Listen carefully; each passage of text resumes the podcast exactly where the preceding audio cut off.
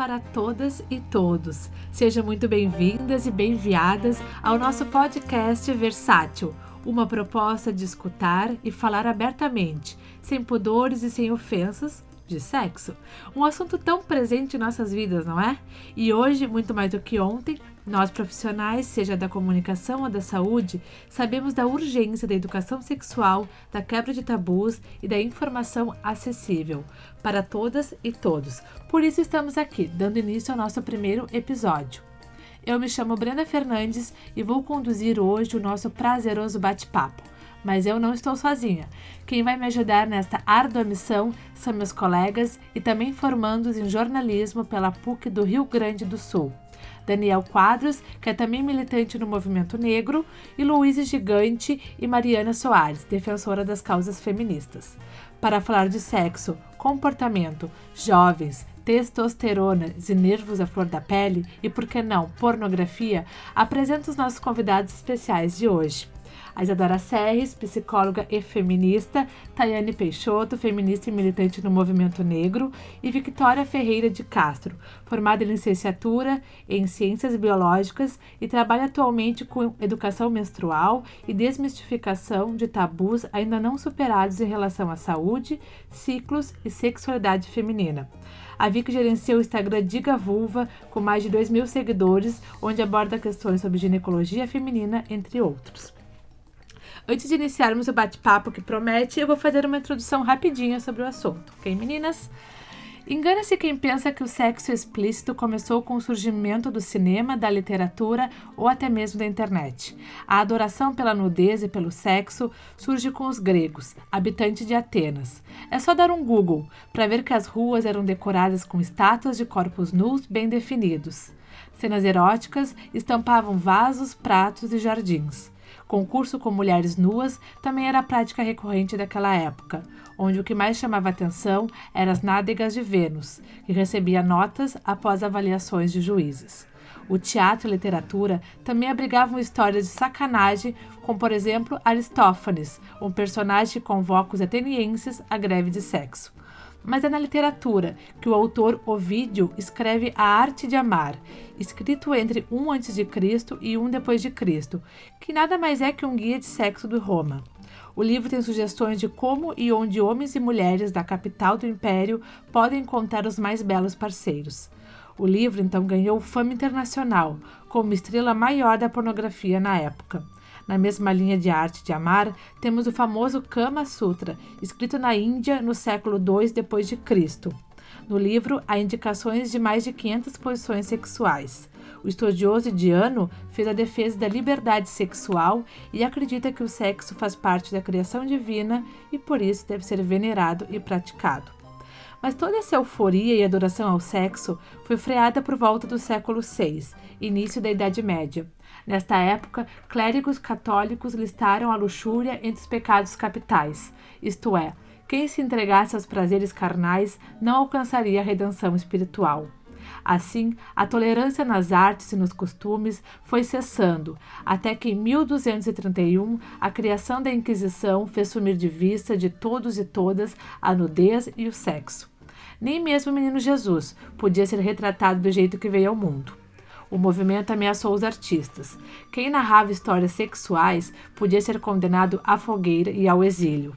Depois de quase não se produzir nada sobre nudez e erotismo, o Renascimento no século XV trouxe um afrouxamento do poder católico e deixou passar algumas pinturas com pessoas peladas.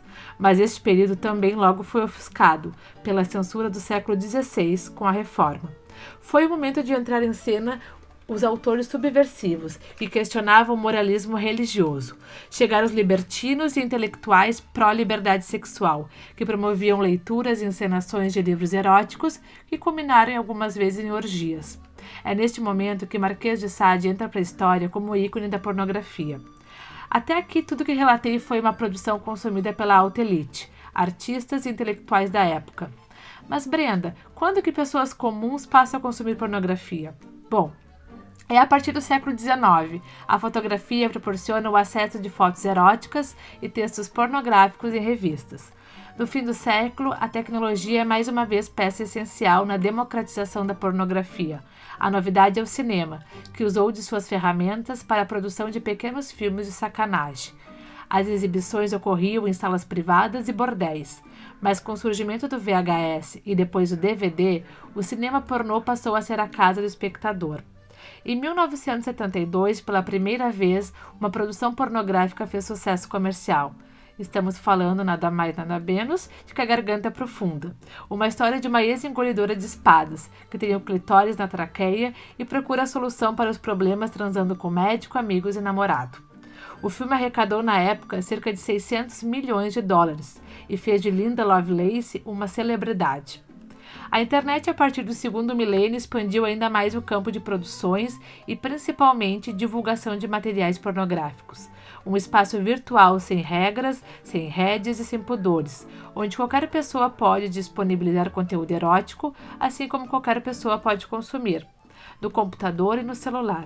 A democratização aconteceu e o conteúdo torna-se acessível a todas ideias e públicos. Limites? Onde? E agora, José?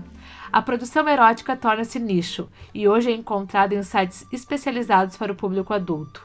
Se você quiser, pode pagar pelo conteúdo ilimitado, mas se preferir, pode assistir de graça. No canal a cabo Sex Hot, foram 22 milhões de brasileiros consumindo pornografia em 2017, conforme dados divulgados pelo próprio site no mesmo ano. Já no site Pornhub, foram 24,5 mil visitantes brasileiros em 2017, fazendo mais de 24 mil buscas por sacanagens. Parece muito, não é? Mas estima-se que os números sejam ainda mais vastos e que o comércio pornográfico faça gerar muito dinheiro. Mas infelizmente não temos pesquisas e dados sobre o assunto no Brasil. Na verdade, o controle sobre a pornografia brasileira ainda é bem precário. Com base nesses dados, é fácil pensar em como a produção pornográfica está presente na vida dos brasileiros. Corpos padrão, estereótipos, ambientes limpos e higiênicos, não envolvimento emocional, entre outros. É possível dizer que esse filme é real? Ou seja, o pornô é reflexo das relações que nós temos atualmente? Como nós mulheres vemos isso? Então tá, vamos abrir então nosso momento de, de discussão sobre o tema. Ótimo. Então, pessoal, uh, queria começar perguntando para Victoria a tua opinião sobre se o pornô reforça ou não e como ele faz isso estereótipos do corpo feminino, de como ele deveria ser e esse ideal que é buscado. Uh, bom, gente, acho que sim, muito. Uh, e a gente tem dados comprovando isso. Aqui, o Brasil hoje é o país que, que mais faz cirurgias íntimas, né? De labioplastia, enfim, cirurgias uh, na vulva, né?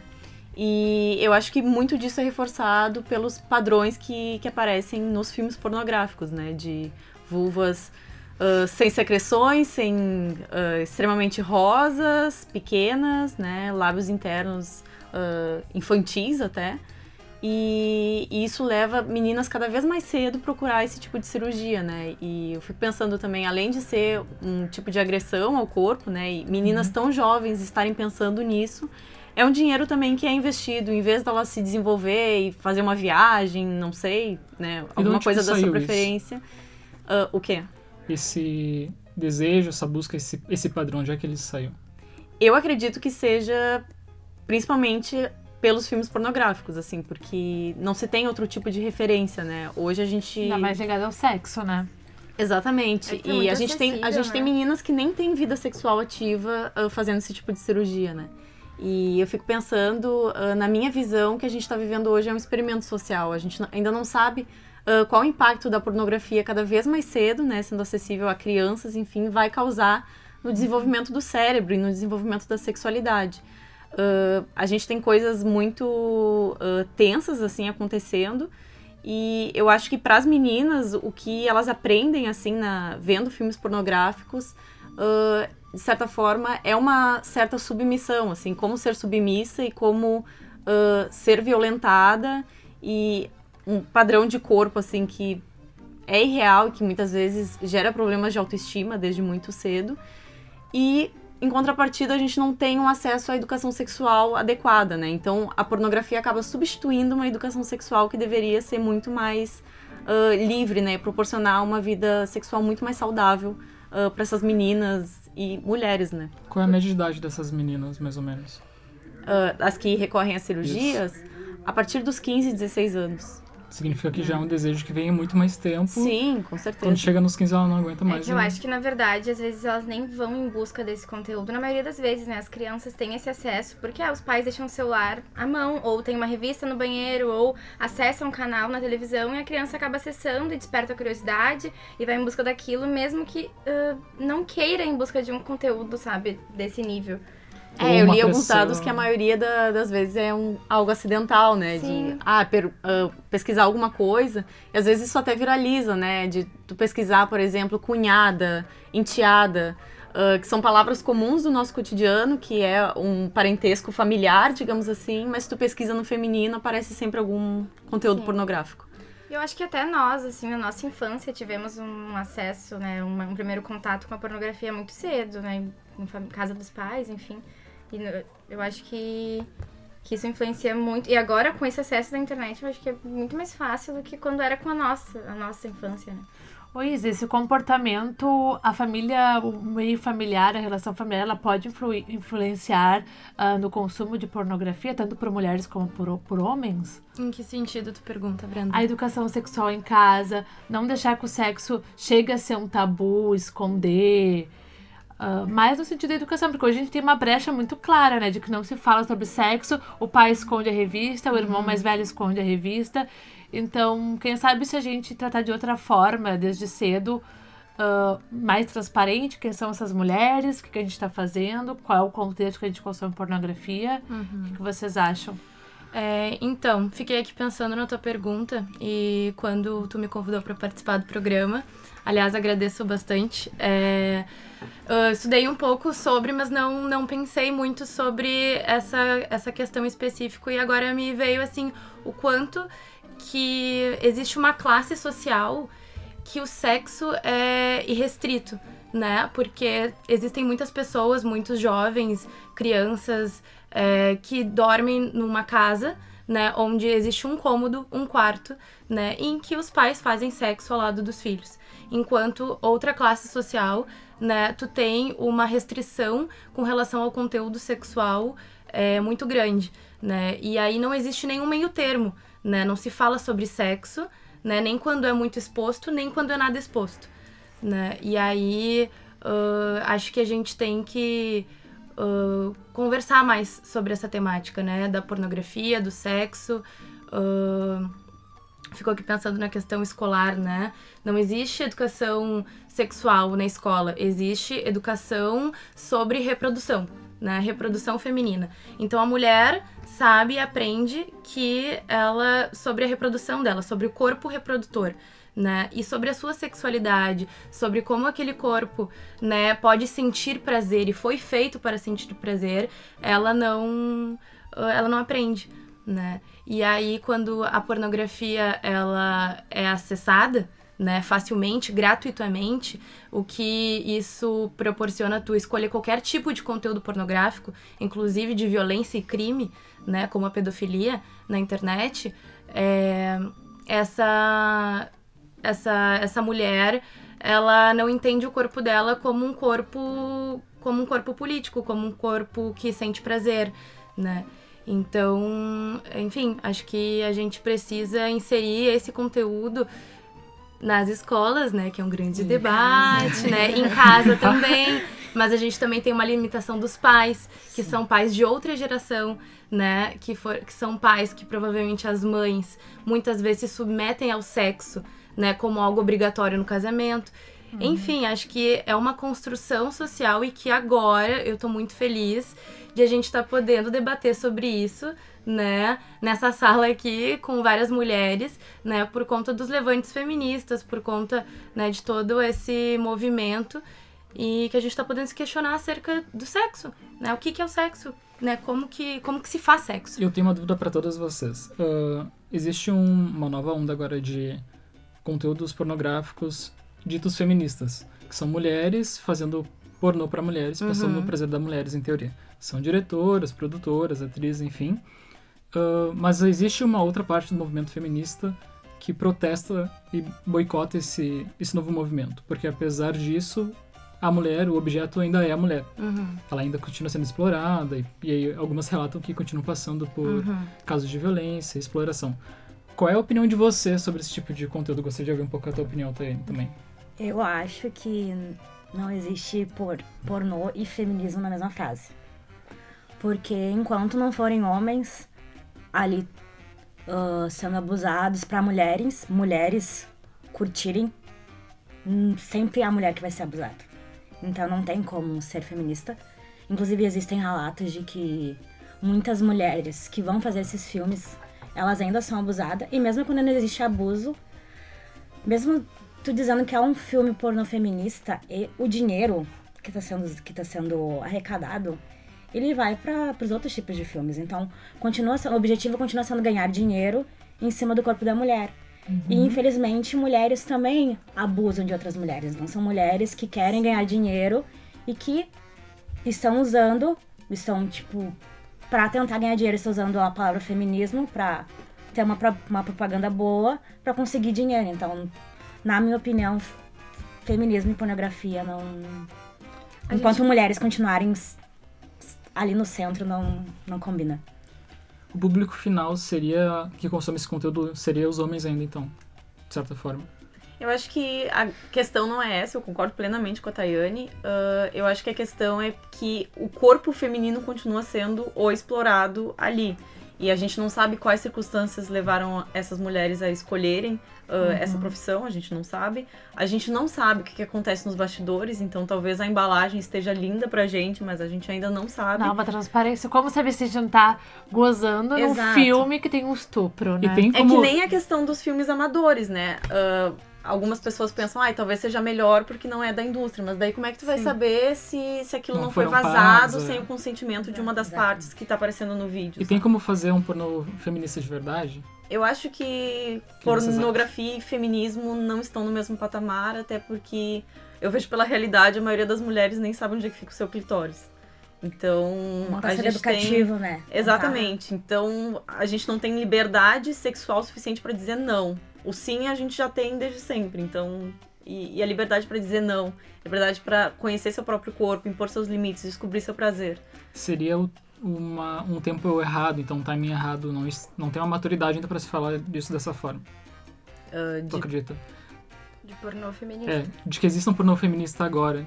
Eu acho que isso são aquelas embalagens que, que grandes empresas tentam colocar em cima de Sim. coisas que. E é mais um produto de uma indústria que quer vender pra Exatamente. gente. Tentando Exatamente. atingir, captando né? um movimento Exato. que, que é legítimo das mulheres e. E querendo ou não, é mais atrativo pra nós que, que percebemos o movimento feminista. A gente pode acabar caindo nesse viés deles e, e achar que é real mesmo esse conteúdo, quando na verdade é mais uma indústria. Eu pergunto isso porque eu, lendo e, e- Uhum. e vendo conteúdo, acredito que possa existir daqui a um tempo quando se tem uma consciência diferente, tipo de maturidade social diferente. Mas eu pergunto porque eu não sou mulher, então não, não entendo como é que, é, que isso afeta vocês. eu tenho. Eu não sei, eu não tenho uma opinião bem formada sobre pornô e feminismo. É, eu conheço ah, algumas mulheres, né, óbvio que não pessoalmente, ah, que fazem, né, o conteúdo, que produzem o conteúdo pornográfico que elas dizem feminista, né, que são pornografia para mulheres, ah, o que isso implica no sexo ter é outra outra ideia de não é aquele batistaca, né?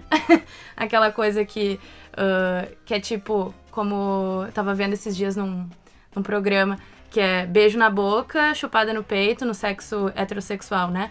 É, daí uma lambida na pepeca e aí mete, gozou, acabou o sexo. É o manual. É o manual, é o manual assim geral pra todo mundo. Então, no sexo, no- na pornografia feminista, teria algo que, que tem muito mais de emoção, né? E aí, bem, eu não tenho ainda uma opinião formada sobre isso, mas eu acredito que a gente vive numa. so- Acredito não, nós vivemos numa sociedade capitalista. Então, como né, tu estava dizendo, a Vitória estava dizendo, é, existe um conteúdo que é produzido e que vai querer ser vendido. Né? E eu acho que o fato das mulheres tomarem frente nesses espaços ah, é um avanço de alguma forma, né? Acho que a gente tem que fazer uma crítica, né? Porque é importante, acho que né, a gente tem que discutir sobre o assunto ainda, porque é muito recente, né? As mulheres estarem à frente. Uh, mas eu acho que sim, que tem alguns movimentos acontecendo e esses movimentos são derivados dos movimentos feministas. Né? Ontem mesmo eu estava assistindo uma série que se chama Hot Girls Wanted e daí uhum. tem uh, algumas mulheres que produzem conteúdos e mostram na série e tal. E mostra... sem uma indústria por trás. Às vezes Exato. ligam uma webcam, filmam uma cena de sexo e, enfim, vai arrecadando dinheiro com Sim. aquilo, né? A Luíse vai ler agora uma pergunta que a gente recebeu, uma das perguntas que a gente recebeu pelo. É, na nosso... verdade, ontem a gente fez uma. Algumas enquetes para o nosso público no Instagram pra gente ter algumas métricas assim com relação ao nosso nossos seguidores. E uma das perguntas, perguntaram sobre como a pornografia se relaciona com o feminismo, acho que a gente respondeu aqui mais ou menos. Uh, uma outra pessoa perguntou por que, que os filmes uh, pornôs lésbicos não utilizam lésbicas de verdade nesses filmes para retratar como isso seria na realidade, né? Porque uhum. geralmente são mulheres héteros ganhando dinheiro, atrizes, né, para trabalhar ali. E a outra questão que a gente queria uh, perguntar para Vitória é qual é um, a importância do, da pornografia para se manter um relacionamento saudável, se existe essa importância ou não, se isso tem alguma relevância. Isso foi perguntado pelos nossos E vocês também que namoram. É, exato. Tem... Como é que vocês lidam com isso no relacionamento de vocês? Se é normal, se é ok pro parceiro, pra você. Se vocês não sabem sexo. Se o parce... sexo, que eu tava Se o parceiro de vocês assiste, a parceira pra vocês é eu ok também? Eu acho que muita gente assiste pornografia pra aprender o que fazer com o seu... É errado, né? Lógico, cada um tem que, ser, tem que ter seu conhecimento, mas pra aprender o que fazer com seu parceiro, isso não, não sei se... É, uh, eu falando assim de experiência pessoal, eu tive contato com, com vídeo pornográfico muito cedo, assim, eu tinha uns 10 anos, né? E era in, uh, início, assim, da popularização da internet, na verdade. Hoje em dia eu sei que essa experiência acontece bem mais cedo. E felizmente eu já, já, já tinha acesso a uma boa educação sexual, a livros informativos, a um conteúdo, não tinha um tabu assim dentro de casa. Então eu não me baseei só naquilo. Então eu consegui, uh, eu acabei uh, transando pela primeira vez um pouco mais tarde também, uh, bem mais tarde na verdade. E, e, e, no início assim do, do meu relacionamento sexual, assim, vida sexual ativa, querendo ou não me baseava um pouco naquilo, né, de Ai, porque eu tenho que ser uh, tipo uma pornstar, né? Tem que então, falar coisas. É, eu, tipo... eu, isso me afetou uh, negativamente. Uhum. Hoje eu vejo como eu sou muito mais realizada sexualmente do que eu era uh, no início, sabe? E eu acho que isso afeta quase todas as mulheres que têm algum contato uh, com a pornografia. Porque aquilo é uma visão distorcida do que é sexo, sabe? Uh, é uma visão distorcida. E a pornografia que, que a gente tem mais facilmente e tudo mais, ela é. retrata muitas vezes violência, né? E eu realmente tive a sorte de ter um companheiro que, que não, não curte muito esse tipo de conteúdo e que não deu corda para mim, porque eu poderia ter me submetido a várias coisas Sim. que na verdade eu não queria, sabe? Sim. Então, porque querendo ou não, adolescência existe por um motivo, né? uh, né? A psicologia existe por um motivo. A gente tá ainda formando uh, todas as nossas Uh, nosso, é, é, algo biológico e, e, social, né? A gente Se ainda tá em, né? formando a personalidade. Exato, formando né? a nossa personalidade, exatamente. Então a gente ainda não sabe o que, que a gente quer. Quando eu tinha 18 anos, eu achava que eu, assim, sabia tudo que eu queria, né? E eu não sabia nada. Eu vejo até hoje, tipo, aí com 23, com 21 ainda tinha uma visão totalmente uh, distorcida, assim. E eu acho que, que isso acaba nos afastando, assim, um pouco do, do processo de autoconhecimento e tudo mais, porque na pornografia a gente não vê nada disso. Coisas de, de saúde sexual. A gente vê camisinha na pornografia, a gente não vê. Uhum. Então, não vem como nada é que o adolescente, suja, como é que, limpa, tudo como é que eu na sala de aula vou aparecer dizendo para as pessoas, ai, uh, uh, usem camisinha se na pornografia em tudo que eles veem ninguém usa camisinha. Como é que eu vou fazer conteúdo dizendo que secreção vaginal é normal se ali não aparece, uhum. né? Então tudo fica muito mais difícil, né? Então uh, eu acho que não é benéfico em nenhum sentido, assim. E a gente tem um lado, assim, pornografia extremamente violenta e a questão uh, que para mim fica muito evidente da cultura do estupro, né? Que, uhum. que a resistência feminina é muito naturalizada e erotizada, né? A resistência. Sim. E isso nos relacionamentos, mesmo que sejam coisas consensuais, a resistência ainda é o charme uhum. feminino, né? Em, em todas é as fetiche. situações. É. Exatamente. E, e isso para mim é claramente a cultura do estupro, sabe? E, e até uh, Uh, quando ela falou também da, da questão do. O, o pornô pra mulheres costuma ser ah, é algo mais apelativo pra emoção. Mas quem disse que toda mulher gosta de emoção, né? Isso é um estereótipo sim, de gênero sim, também, né? É um estereótipo. É, total, assim, claro que algumas realmente preferem porque se sentem incomodadas com a violência.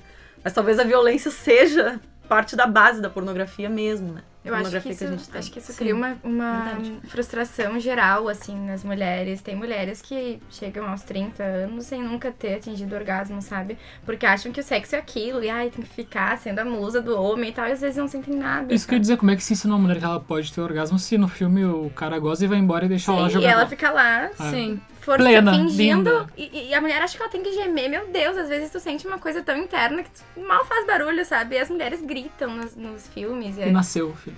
é, meu Deus. E outra questão que eu acho bem importante quando a gente fala de pornô é a representação.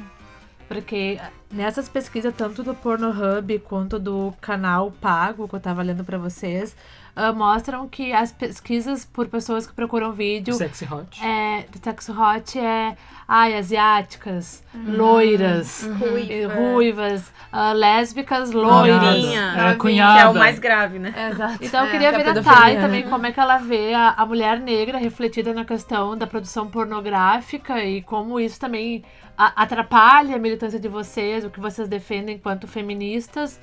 E, e bom, e também há uma fetiche, fe, nem sei falar essa palavra. Fetiche. há um fetiche também e na procura por casais gays, por ah, sexo a três. E, na verdade, que é uma, é uma desconstrução que a gente vem fazendo, né? E a, a pornografia ela só reforça esse tipo de comportamento. Então eu queria ouvir de vocês um pouco como é que é essa visão. Se quiser dar teu recorte também como comunidade LGBT, né? Que Ah, é um sim, recorte né? mais específico. Essencial. Primeiro, ah, a pornografia, além de ser violenta, ela é racista. Porque, como tu comentou, reforça que mulher tem que ter a. Posso falar buceta? Pode. Pode. Estamos deve. Se troll falar, te tira do estúdio. Que tem que ter a buceta rosinha. É, eu falei que- pepeca. Tem que, tem que ser, tem que ser loira, tem que ser. Tem que ter olhos azuis. Então, Pode falar com que além de. É uma, é uma coisa ruim a pornografia, mas, como a gente come- te- teve acesso ao cedo à pornografia, como meninas, a gente, mulheres negras, pelo menos, não se vê em comerciais. Aí vão ver pornografia e também, mesmo que isso seja ruim, não se sentem nem desejadas na pornografia porque não, não estão ali. Tipo, está. Tudo que elas são não está ali. E também tem a parte da feti da que- que eu não sei não sei falar falar até Eu tava tentando Fetização. Fetichiza. Fetichiza. Fetichização. Fetichização. Que virar um meme isso. Porque também são muito acessados mulheres negras, mulheres Aham, asia- sim. asiáticas, mulheres uivas. Porque são mulheres que servem, que não servem para casar, entre aspas. Que servem só para sexo. São um tipo de mulheres que são sempre mais pesquisadas nesses, nesses tipos de sites. E eu queria ter falado antes, eu não falei sobre a parte da, do, de por que mulheres héteros são contratadas para fazer pornôs lésbicas. Boa. Primeiro porque homens acham que só existe lésbica pro prazer deles, né? Aham. É um dos contos mais pesquisados As pelos amigas homens. que querem É. se divertir juntas. E que ele quer participar. E quem quer Fazer participar. guerra de travesseiro. É mais outro ponto que mostra que, tipo, a pornografia é feita só para os homens. Uhum. São estão ali duas mulheres que são que só quer que é que é só pra provocar o prazer masculino, não é pra mulheres lésbicas verem. Representação. Como mulheres vão sentir prazer só com elas mesmas? Eles não, não têm essa percepção, né? Sim, e quando tu comentou, né, que tu teve acesso à pornografia cedo, mais cedo, eu também, tipo, quando eu comecei minha vida sexual, meu Deus, como é que eu faço? E, tipo, eu sou. Eu sou bissexual, pansexual. E isso aconteceu tanto quando eu tive minhas primeiras relações com homens. Defina pansexual pra gente contextualizar. Uh, eu sou uma pessoa que tem atração por pessoas, assim, independente se é homem, mulher. Ser pansexual é uma pessoa que sente atração por pessoas, independente de de qual for o gênero, porque nós temos gêneros que não, não se não não são apenas o masculino e o feminino, Não são binários. não são binários. Aí por isso que tem a tem, existem as pessoas pansexuais. Então, quando eu comecei a ter minha relação com homens, eu procurei pornografia pra tentar me educar. E eu, por muito tempo, fiz sexo sem, tipo, sem ter prazer nenhum, sabe? O prazer dos caras mesmo. E, tam, e quando eu entrei, que eu, tipo, comecei a ter relações com mulheres, eu também tive a ilusão de começar a pesquisar por pornôs lésbicos. E, tipo, eu não, aquilo não é, não é feito pra, pra, pro prazer feminino, é feito realmente pro prazer masculino. Então é uma coisa que, além de não educar, só piora. Sabe aquilo que. Ai, eu esqueci a expressão, que é quando tu. Que é melhor não fazer nada do que fazer uma Um coisa pra piorar. É um desserviço. Exato. Então. E a palavra certa é feitichização. Ah. Fetichização.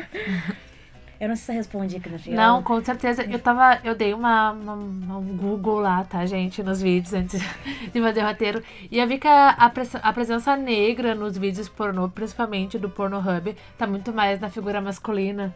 Que aí Sim, dá o homens negros estereótipo do cara A negro. né? Que tem um É. membro Ah, enorme, exatamente. Vocês né? E sabiam muito casais interraciais. que né? homens Sim. negros, ah, as mulheres que se submetem a fazer sexo com homens negros ganham, tipo, um bônus em dinheiro. Eu li Eu fiquei sobre isso hoje. apavorada. Uhum. Né? E os caras, assim, eu tava vendo esse- essa série, eu fiquei chocada. É um horror.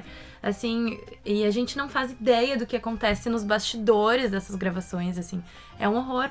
E aí eu tava vendo que os caras, assim, tomam um monte de Viagra, né? Que tomam um monte de bebida alcoólica Questão da virilidade. né? né? Tem que estar sempre de pau duro, né? E aí, assim, agora tu vai- tem que transar até gozar, porque se não gozar, não, não, não, Não vai o vender. filme não vai, nada. o filme não acaba até o cara gozar, né? E a mulher tá Tá lá. ali, sim, Né? submetida. E até o aí o- todos os atores Ele decide a hora que o filme acaba. Exato. E os atores dizendo: não existe alguém que queira viver de pornô. Né? A gente faz pornô pra ganhar dinheiro. Porque São índices viver. absurdos Exato. de suicídio, né? De Sim. depressão Exato. e de uso de Abuso de drogas. drogas. Abuso de drogas, total. Sim, e isso que a Thay falou da, ah, da questão do racismo.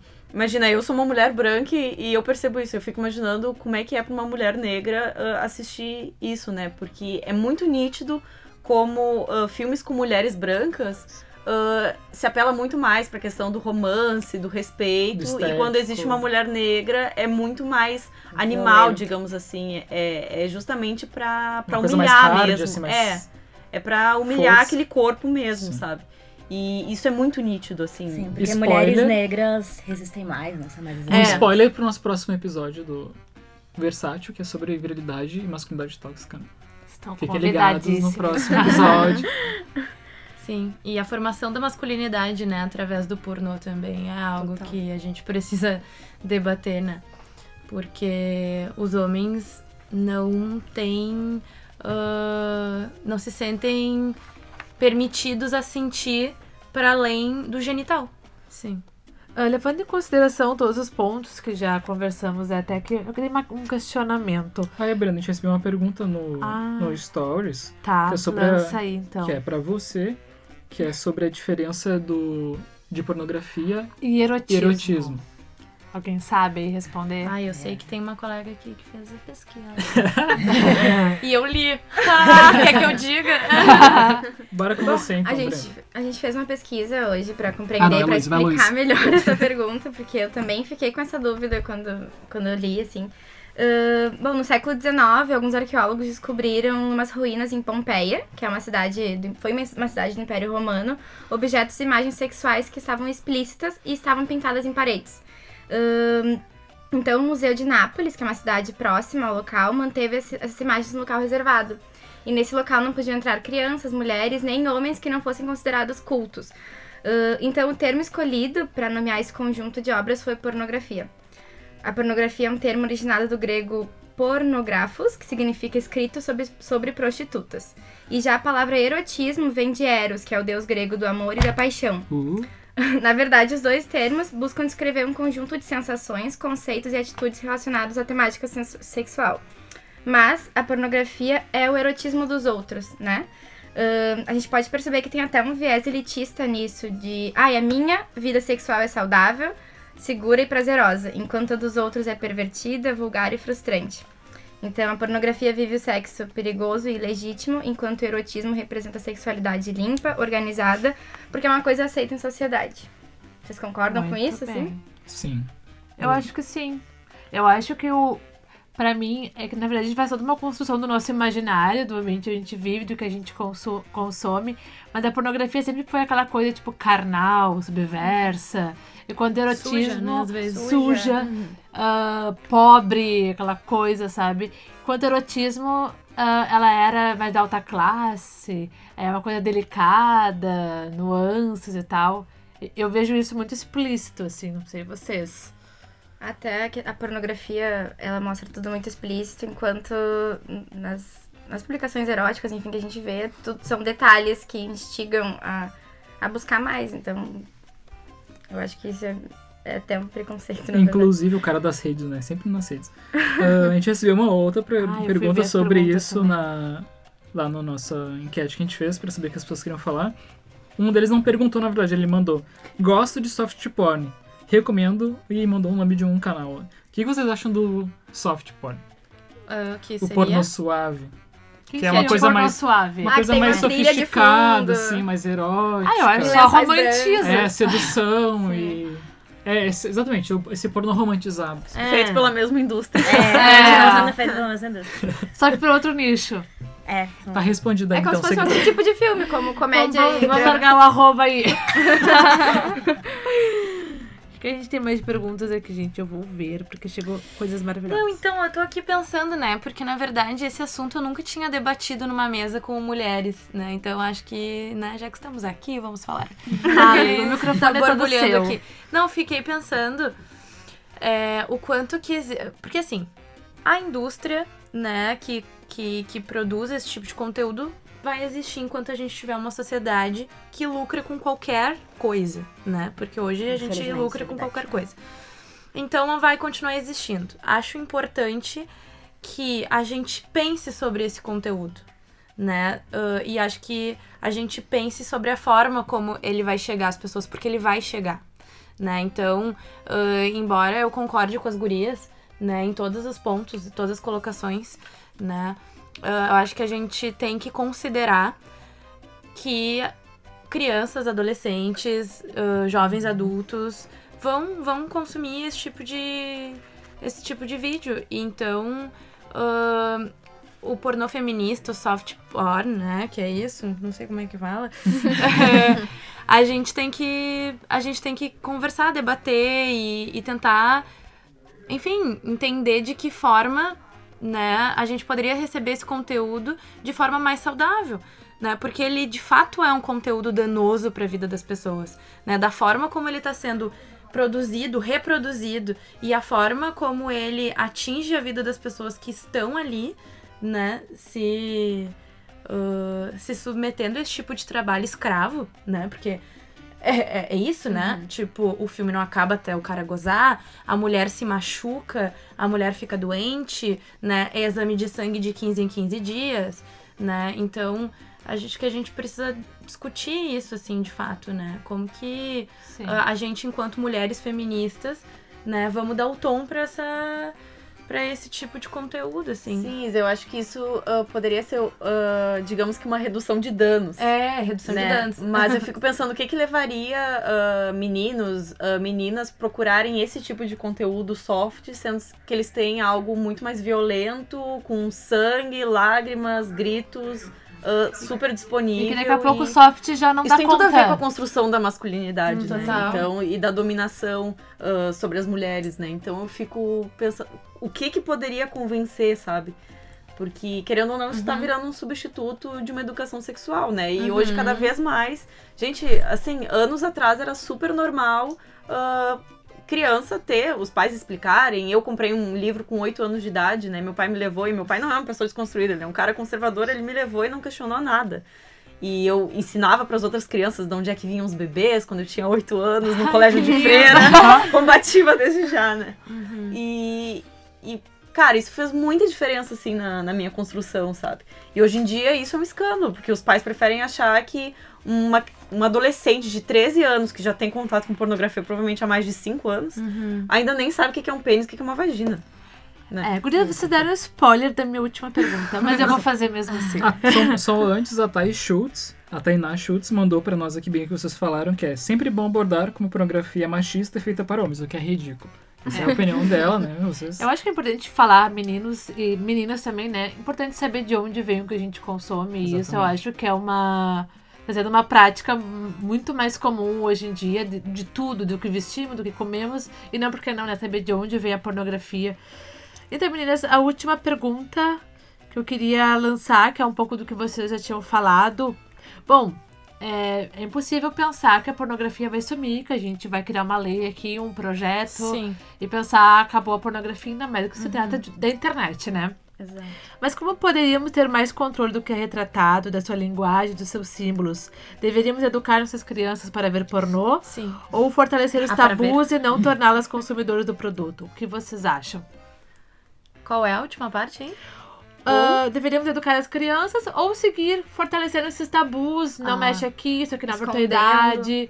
Enfim, né? Botando cada é um no seu né? círculo. Uhum. É. Na maioria das sempre vezes. quando é tabu é pior, porque uhum. crianças e adolescentes são curiosos. Então, acho que pra mim a melhor coisa é, como a indústria da pornografia não vai sumir, é ter uma educação sexual, porque Exato. tu vai conseguir olhar para aquilo e ver que aquilo não é saudável. Uhum. Que aquilo é irreal. Tipo, Senão tu, se cria uma sério? clandestinidade, né? Sim, é. tu olha pra um Como pornô... Se fosse algo distante, eu olho, se eu olhar pra um pornô, eu acho, tipo, isso não é real, isso é nojento, isso é violento, porque eu tenho ciência de que aquilo não é saudável, que ninguém... Que como é que essas, aqueles atores não estão sentindo prazer? Na verdade, são atores, né? Não estão, tão, não estão atuando, estão sendo abusados. Uhum. E eu vou conseguir sentir prazer, eu não consigo.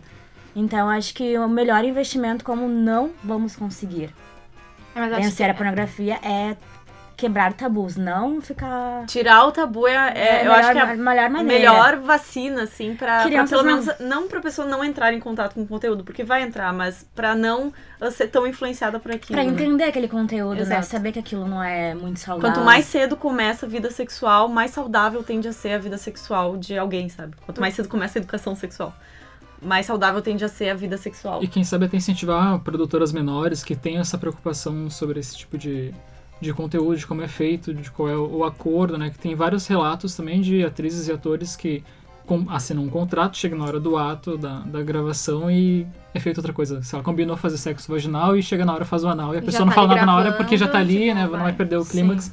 E isso considera, é, retrata um abuso, né? Um estupro. A gente já, já tá em silêncio, né? Isso ah, acaba acontecendo, né? Da, da, e, e, também por causa da pornografia, né? Da, de muitas meninas, muitas mulheres não conseguirem reconhecer um estupro. e os homens sim, também não reconhecerem sim. quando estão estuprando. Exatamente. Exatamente. Que eles estão fazendo. Há uma naturalização Exato. Sim. Exato. do ato. Cultura do estupro. Exato. Cultura do estupro. Ah, não, e, e assim, ó, uh, pra, eu acho que eu tava. Só pra me. Não sei se eu me expressei de alguma forma que que, enfim, não foi o que eu gostaria de dizer, mas eu não acho que a gente tem que. Uh, que, que tá tudo bem com o pornô que existe hoje, da forma claro, que for, né? Uh, o, porno, o soft porn, que é o que ele tava falando, que é um pornô mais romantizado, né? Por trás dessas gravações existe exploração. O que eu acho é que a gente tem que pensar sobre a forma desse conteúdo. E óbvio que não exclui e não exclui de forma alguma né, a educação sexual, seja na escola, seja em casa. Até Ou seja em outros não espaços, é a solução né? pra nada, né? Exatamente. E acho que essa questão do tabu, uh, eu acho incrível, né? Porque sexo é tabu. É tabu uh, para falar inclusive em sessão de terapia, né? Eu, enquanto psicólogo, os pacientes demoram sessões e sessões e sessões, se eu não questiono, né, para falar sobre a vida sexual deles né? Então, uh, é um tabu em todos os, os espaços, assim, e, isso é muito, muito ruim, né? Porque como a Vitória estava falando, é, a violência pode acontecer dentro de casa, né? As mulheres são estupradas pelos seus maridos e elas não reconhecem enquanto estupro porque é dever Exato. delas transarem com os maridos. Uhum, e aí, quando chega, né, como a gente sabe que a, a violência é escalonada, né, que chama, então, uh, chega num ponto que daqui a pouco já não é um sexo forçado, daqui a pouco uh, um sexo forçado mais sutil, né? Daqui a pouco começa a ser um sexo que ela começa a se incomodar. E aí, quando chega lá na frente para fazer uma denúncia, é uma violência de uma uhum. de uma dimensão né estratosférica Sim. que já devastou a vida da mulher. mulher que já não gosta de sexo ela acha não que não gosta de sexo. de sexo né ela não gosta de ser estuprada Exato. Um relato, ela não gosta de Exato. sexo teve um relato de é uma atriz ex-atriz ou atriz, não lembro se ela estava trabalhando ainda, que ela disse que num programa no, da Super Pop, inclusive no Luciana Gimenez, que ela disse: Eu não consigo mais transar, ter relações, criar um trauma em relação a isso. Uhum. Sim. É, algo e... que eu leio muito aqui é o sexo ruim, é porque o sexo bom ele alimenta o sexo bom, né? O sexo ruim ele Exatamente. faz a pessoa não gostar de sexo. Ah, e não se conhecer, né? Exato. E como afeta que... a mulher, porque o homem claro. às vezes não vai nem saber. E como que a gente não me... fala ah. também, né? Como que eu Exato. vou me entregar pra um. Pra, né, eu sou heterossexual, não estou falando deste Sim. lugar. Uh, como que eu vou me entregar pra um homem, né? Uh, se eu me sinto suja, se eu me sinto não desejada, né? Se eu me sinto estranha, se sexo é algo que não é prazeroso, né? E como que aquele homem vai me desejar. E aí, às vezes, tu tem até um cara legal, né? Uhum. Que tá ali afim, e tu mesmo assim, o cara te tratando bem, tu não consegue se entregar pra, pra vida sexual. Isso não cria um ciclo vicioso, no caso de que eu não acho que eu mereço uma pessoa bacana e eu acabo me envolvendo com pessoas que não são bacanas para mim porque eu acho que eu, que eu mereço. Existe esse tipo de ciclo? Porque tu acha que tu não merece. Sim, sim, exatamente. E queria, encaminhando aqui agora pro final do. São crenças que a gente tem, né? encaminhando, obrigado. Ah. Encaminhando pro final do programa, queria apontar. Óbvio que não se compara, né? O local de fala de vocês, a dimensão do que acontece com vocês, mas o, o machismo, né? A falta de feminismo, o machismo, ele também acaba impactando outros públicos, como por exemplo o público LGBT, uhum. que tem essa cobrança de serem viris, serem. Uhum. não serem afeminados e etc. POC, né? Como se fala hoje em dia, esses jovens. Mas existe ainda, agora estão surgindo novos movimentos para desconstruir um pouco isso e educar melhor. Mas isso é um tema para um outro podcast, outro episódio. Bom, meninas, a proposta do podcast, agora gera o seu primeiro episódio, e... não era chegar numa concepção fechada, com conceitos certos ou errados, certo? Mas sim oportunizar um espaço democrático e plural com abordagens instigantes e necessárias para debater ideias e ideais e assim pensarem como nós, cidadãos comuns, profissionais e movimentos políticos, podemos construir uma sociedade mais justa, diversificada e respeitosa com o outro. Foi um prazer ter aprendido e compartilhado muito com cada uma de vocês. Assim como espero que a nossa proposta vá de encontro ao ouvinte de forma acolhedora e respeitosa. Volte sempre, esse espaço será sempre aberto para qualquer tipo de contribuição. O podcast Versátil agradece imensamente a presença de todos que estiveram aqui presencialmente conosco e também por telefone, nos ajudando a entender e quebrar alguns tabus sobre a pornografia. Enquanto o nosso segundo episódio não vai ao ar, nos acompanhe pelo Instagram, arroba Podcast, sem o E do Versátil. Interaja muito conosco e responda nossas enquetes nos stories. É importante isso, gente. Vocês viram que a gente trouxe resultados hoje, né? e também nosso Medium, também que é arroba Podcast. No Medium você vai encontrar uma curadoria de conteúdo sobre o assunto de hoje, feita com muito carinho para quem deseja aprofundar o conhecimento ainda mais sobre o assunto.